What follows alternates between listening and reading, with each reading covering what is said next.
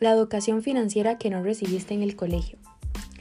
Siempre me he preguntado por qué en el high school nunca nos enseñaron cómo funciona el dinero.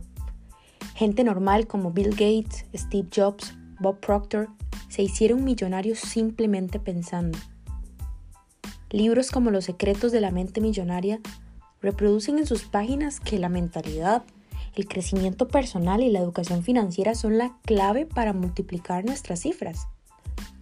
No se trata de qué tan bueno sea tu negocio, es de cómo pensás acerca de él y lo que le envías al universo como tal.